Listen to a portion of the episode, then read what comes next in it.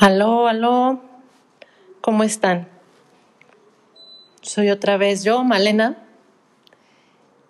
y esta vez decidí no continuar con el libro. En la siguiente grabación ya continuaré con el libro de Tus zonas erróneas, pero les quiero compartir algo que, que acabo de leer, que me pareció muy lindo y quiero compartirles desde mi punto de vista. La razón principal por la que estoy leyendo este libro es por, por una situación personal por la que estoy pasando. Tengo 43 años y tengo tres meses viviendo sola por primera vez.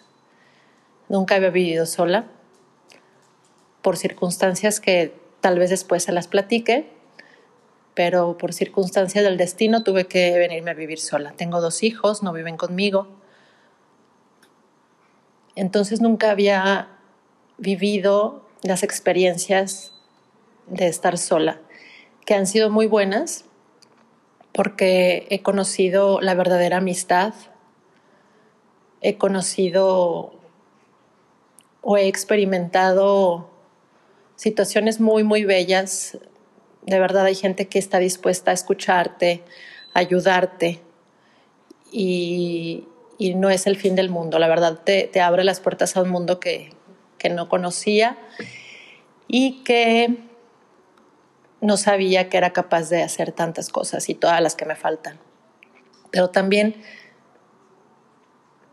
experimentar el, estar sola es, ha sido un poco complejo porque hay momentos que no es lo mismo pues estar sola unos días, ¿no? Que todos los días. Y entonces me he topado con la realidad de que no sé estar sola. Y mucha gente me dice que, que pues, tengo que enseñarme y, me resisto a esa idea ¿no? de estar sola.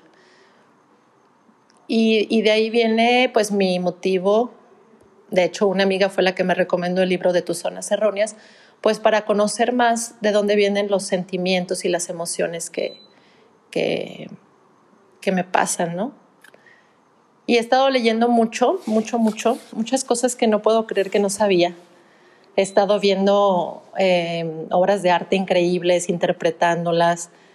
O sea, he estado enseñándome a, a disfrutar la vida yo sola, pero realmente no es yo sola, porque como les digo, la verdad es que hay un montón de gente a tu alrededor que está acompañándote en la distancia, pero ahí está, sabes que cuentas con ellos y es cuando te das cuenta realmente con quién cuentas. Entonces la razón principal por la que estoy leyendo el libro es porque pues quiero conocer mis, mi, de dónde vienen mis sentimientos y mis emociones que me provocan pensamientos. Eh, así pensaba yo, ¿no? Que mis sentimientos eran los que me provocaban mis pensamientos, ¿no? Si estaba triste, entonces por eso sentía, pensaba cosas tristes. Ahora que estoy leyendo el libro, pues me doy cuenta que es al revés. O sea, dependiendo mis creencias y mis pensamientos y mis expectativas de la vida, son las emociones que, que me provocan. Entonces, pues hay que enseñar, hay que enseñarnos todos a, a, a controlar y aprender esas emociones y, a, y, aprender de todo, porque pues la vida no es siempre linda. Entonces, pues, de todo se tiene que aprender de lo lindo y de lo aparentemente malo, ¿no? Y viviendo en estas circunstancias, pues me he dado cuenta que hay mucha gente que vive sola y que tampoco le gusta estar sola, ¿no? Eh, la verdad es que conozco mujeres, muchas mujeres que viven solas y muchas que no viven solas, pero se sienten solas. Eh, no puedo hablar de, alguna experiencia de un hombre porque no, la tengo, pero hablaré de, las experiencias que, bueno, desde el lado femenino, lo que yo he visto. Y, una de las cosas es que muchas de las mujeres buscamos pues un compañero, un, amor, eh, alguien con quien compartir la vida, alguien con quien disfrutar y, al final del día, después de todo el estrés y todo el trabajo, pues tener a alguien con quien compartir, ¿no? Porque pues yo, yo disfruto, por ejemplo, mucho a mis hijos pero no es lo mismo, no es la misma convivencia que con una amiga o con una pareja. Disfruto mucho a mis papás, también los momentos con mis papás, los momentos con mis hijos, los momentos con mis amigas, los disfruto enormemente. pero al final siempre está ese vacío de un compañero. Y a veces piensa uno que, que hasta que encuentre uno el amor verdadero va a ser feliz. Y pues también tiene mucho que ver este libro que estoy leyendo junto con ustedes, porque pues entonces se trata también de conocer el amor propio, porque si no nos queremos, si, no encontramos ese amor propio, entonces esa necesidad de estar con alguien, e inclusive también eh, aplica para, para las relaciones familiares y de amigos y de hijos, porque si no encontramos ese amor propio, pues no podemos poner nuestros límites, ¿sí? Y entonces después encontramos relaciones de todos tipos, vuelvo a decirles, o sea, desde la relación con tus hijos, la relación con tus papás, con tus amigas o inclusive con una pareja, en donde por tener la necesidad de no estar solo permite uno muchas cosas, por el miedo a quedarse solo. Entonces, este, pues de ahí viene la, la necesidad mía y que yo creo que no soy la única persona que tiene poco desarrollado el amor propio. Y yo en lo personal permito y he permitido muchas cosas, pues por, por estar cumpliendo ese sueño de ser feliz con alguien más. Pero al final, al permitir las cosas que no estamos dispuestos a permitir, pues no encontramos esa felicidad. Al contrario, nos hace más infelices cada vez más y no nos damos cuenta y le echamos la culpa a los demás, ¿no? Es que me trata mal o es que este, no me hacen caso o no se acordaron de esta fecha o no, no sé, miles de cosas que empezamos a decir, pero al final lo provocamos nosotros porque nosotros estamos aceptando ese tipo de relaciones sin límites. Y entonces lo que les quiero compartir es que ayer estuve leyendo y escuchando algunas cosas que para mí son muy nuevas, pero realmente son muy antiguas y me sorprendió, me sorprendió de verdad el nivel de antigüedad de, de esta situación. Y entonces me dio como un alivio saber que desde siempre, desde siempre, ha existido esta necesidad de entender qué es el amor y por qué nos enamoramos. ¿Por qué cambiamos cuando estamos enamorados? ¿O por qué estamos en búsqueda siempre de ese amor? Y les repito, normalmente estamos hablando de una pareja, pero vamos hablando del amor en general pero pues sí, la verdad es que todos queremos tener un amor de nuestra vida y disfrutar la vida y sentirnos queridos. Yo, por supuesto que me encantaría sentirme amada y sentirme mimada y sentirme atendida. Pero ¿por qué? Mi pregunta últimamente ha sido, ¿por qué necesito que alguien me ame si yo me amo? Si yo me amo, yo puedo hacer las cosas que me hacen sentir bien sin necesidad de que venga alguien a hacerlas por mí. Que es fácil decirlo, pero al final siempre estamos esperando cosas de los demás. Y, la, idea es pues no esperar nada de nadie y vivir el día y vivir con, con las cosas que uno hace a plenitud. Pero es una cosa que toda la humanidad se ha cuestionado y se ha preguntado durante muchos años. Eh, hay en toda la vida, de perdón, en toda la historia de la humanidad, pueden escuchar, por ejemplo, yo me he metido mucho en, el arte, en, conocer un poquito del arte, y la verdad es que la mayoría, la mayoría, porque no todas, la mayoría de las obras de arte, y, estoy hablando no nada más de pinturas, estoy hablando de pinturas, de música, de esculturas, de, inclusive de edificios, son consecuencia del amor. O sea, el, sentimiento existe, el sentimiento es muy grande y es un motivo muy grande para, para hacer una pintura, para escribir un libro, para crear una canción, una melodía, una sinfonía. Y no nada más el amor, sino también el desamor provoca el desamor bien canalizado, sin que se vuelva depresión, ha provocado obras de arte increíbles. Eh, canciones que cada vez que las escuchas te recuerdan momentos, em, edificios.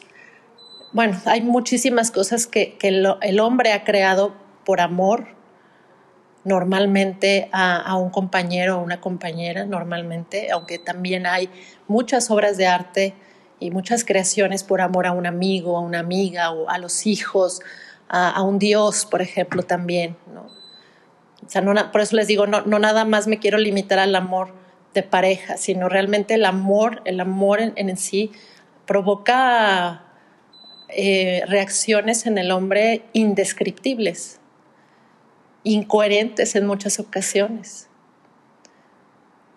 Y, a veces muchos pensamos que, hablar de amor es cursi, exagerado, eh, que no hay necesidad de hablar de amor, que es como, a ver, concéntrate, ¿no? Es, no pasa nada, ya pasará.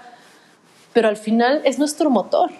El, el amor es nuestro motor. El amor, piensen, ¿por qué trabajamos? ¿Por qué vivimos? ¿Por qué reímos? ¿Por qué salimos a la calle todos los días y es por amor?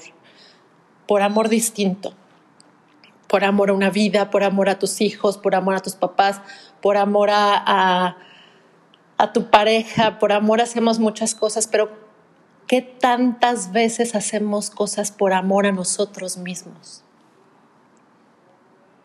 Y estos meses que he estado sola me he dado cuenta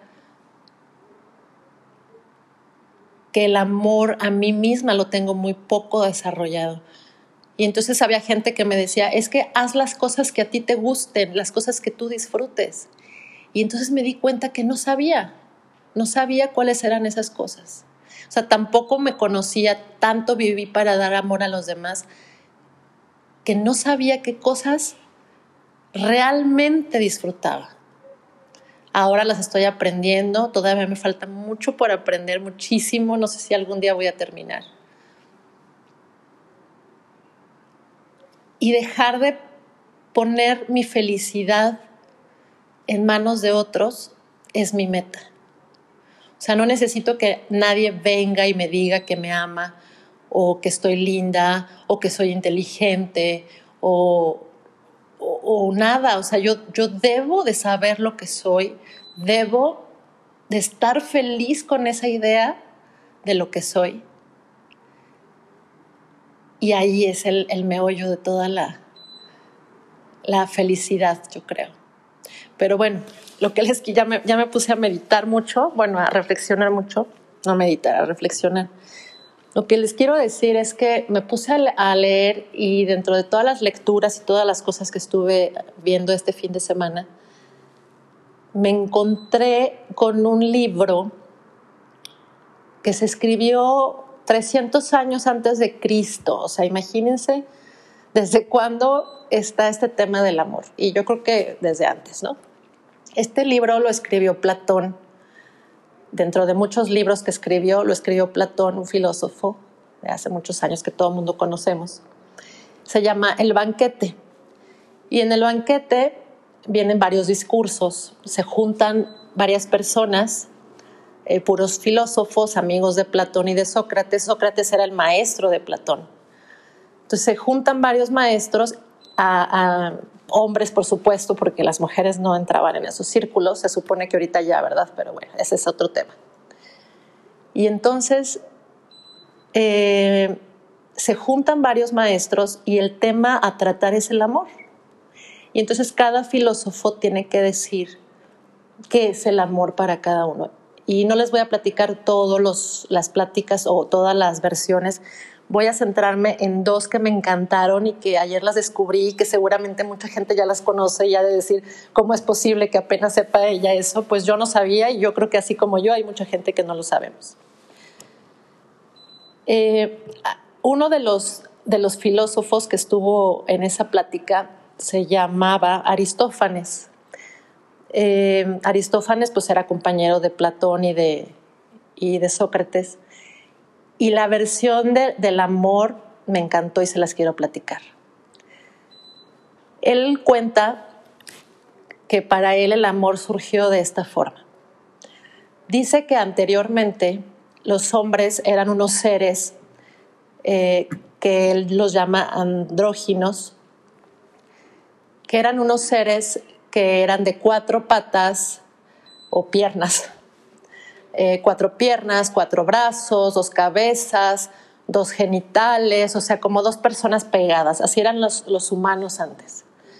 Y había, eh, en esta versión de los andróginos, había un, tipo de andrógino que era el que tenía dos, dos genitales masculinos, había el andrógino que tenía dos genitales femeninos y estaba el heterosexual, que es el que tenía un, genital femenino y uno masculino pero todo estaba en el mismo, en, la misma persona. Y pues vivían muy felices en la, tierra estos andróginos eh, junto con todos los demás seres vivos, ¿no? todos los demás animales. Entonces cuenta Aristófanes que un día llegan un grupo de andróginos, van con el dios Apolo, y el dios Apolo le, le dice a, perdón, los andróginos, perdón, me, distraje, los andróginos le dicen al dios Apolo, ¿sabes qué? Pues queremos, nosotros somos muy fuertes, somos muy inteligentes, te proveemos a ti de, de muchas cosas y queremos más, queremos más participación en el mundo. Entonces Apolo, eh, ay perdón por el perro que está ladrando.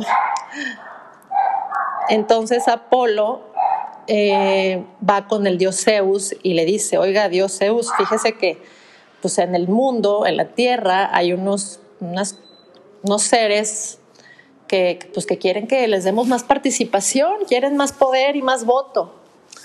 Entonces Zeus dice, no, no, no, no, a mí no me salgas con esas cosas y yo no quiero saber nada eso. No, es que sabe que si no lo hacemos así, ellos son muy poderosos y nos pueden perjudicar. Entonces Zeus dice, extermínalos, no quiero saber nada, extermínalos, al cabo hay más seres vivos, no tenemos que andar batallando con los andróginos. Pero Apolo le dice a Zeus, no, no los podemos exterminar, porque ellos son muy fuertes y aparte ellos nos proveen de alimento, ellos construyen edificios para los dioses, ellos cuidan de los otros seres vivos. Entonces no los podemos eliminar porque nos vamos a, perjudicar nosotros. Entonces Zeus lo escucha y dice, ok, si no los quieres eliminar, entonces lo que vamos a hacer es que los vamos a dividir. Los vas a dividir en dos a todos los andróginos. Y así salimos ganando, porque ahora ya vamos a tener el doble de seres vivos que van a hacer todo el trabajo por nosotros. Y los vamos a debilitar porque entonces ya no van a ser tan fuertes como ahorita, ya vamos a partirlos a la mitad. Y así pasa. Hace ahí alguna este, obra mágica el dios Zeus y los divide a todos los andróginos. Los parte a la mitad y los deja en el, en el mundo. Pasan algunos días y estos, estos seres que ya están divididos, empiezan a, sentirse tristes, a sentir melancolía, a sentirse tristes, a no encontrar su lugar, porque les falta su otra mitad. Y se empiezan a morir. Entonces Apolo, preocupadísimo, va con Zeus y le dice, Dios Zeus, se nos están muriendo los humanos. Se nos están muriendo desde que los partimos. Entonces el dios Zeus, que es muy inteligente, dice, ok, entonces voy a crear al dios Eros. El dios Eros, o sea, el dios del amor, el que conocemos como Cupido, el de las alitas. Lo crea Zeus. Acuérdense que esta es la, versión del banquete de Platón, porque hay más versiones de dónde de dónde nació Eros, ¿no? pero esta es la versión del banquete. Entonces, Zeus crea a Eros.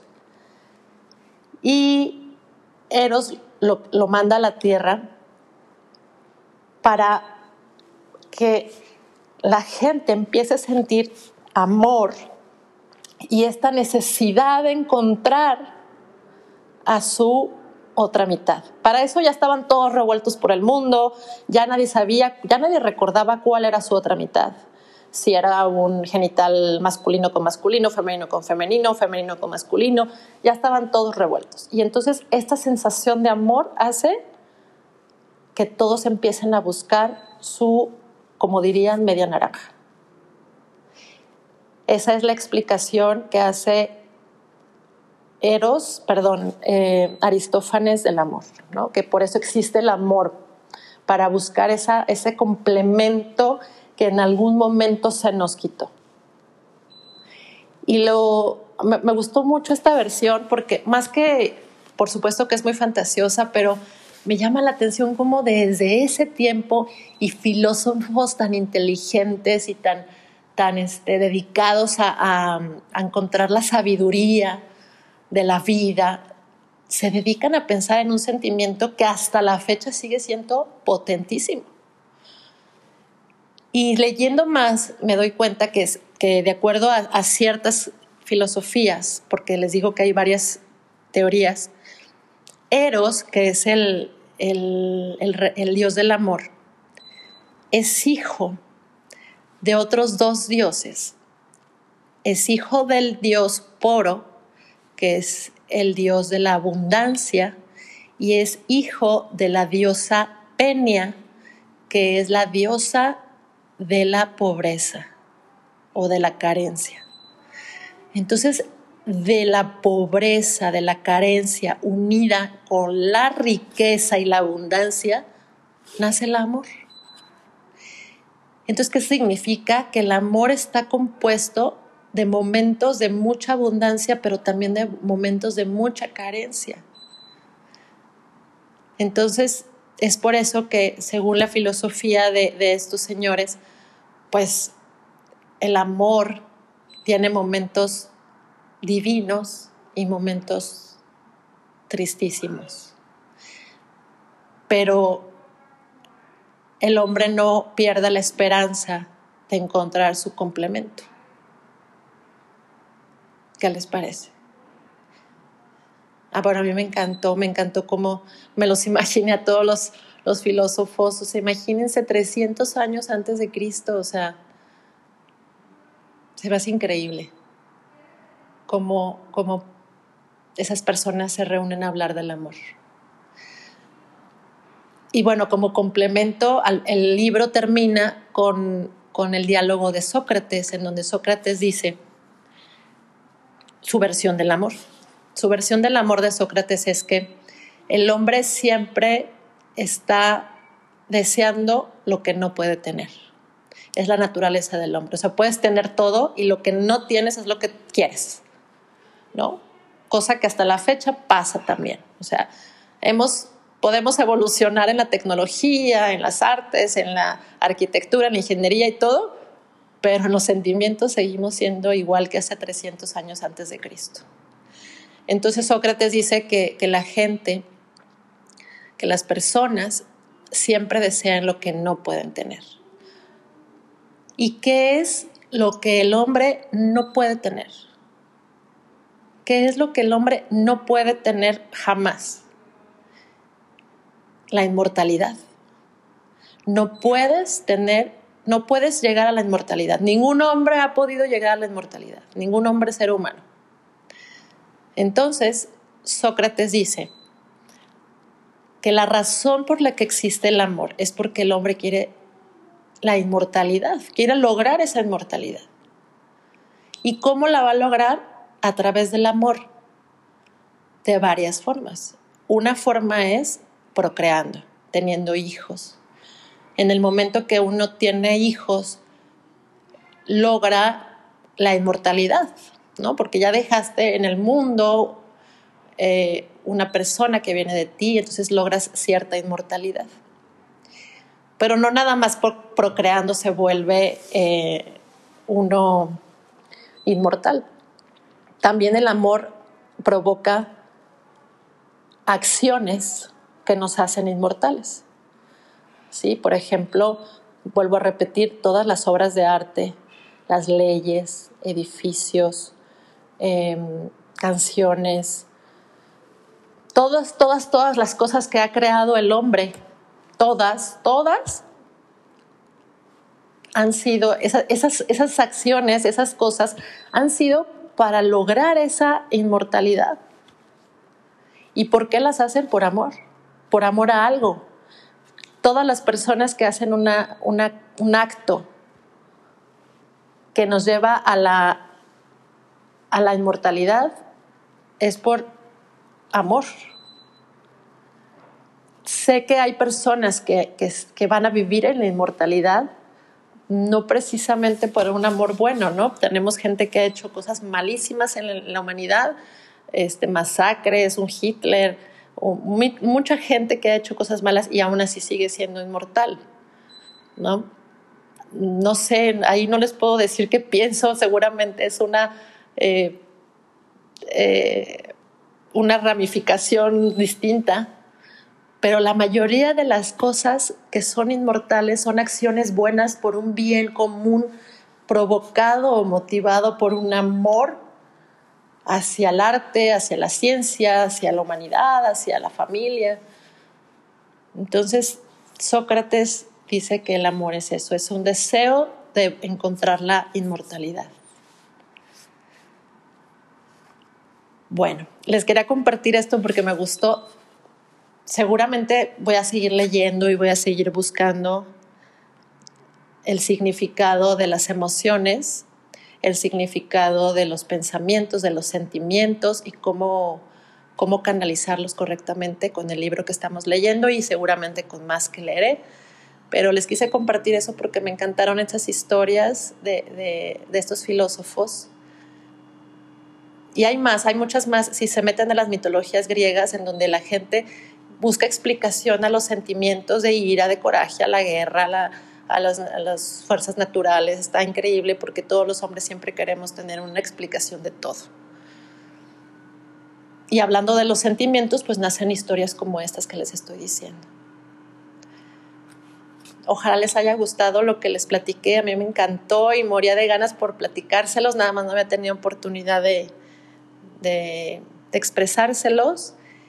Y bueno, eh, al ratito o mañana seguiré con el libro para seguir aprendiendo y espero que les haya gustado mi, mi reflexión. gracias por todo, gracias por escucharme y ojalá que reflexionemos juntos y tengamos una vida más sana y feliz. Besitos a todos, bye.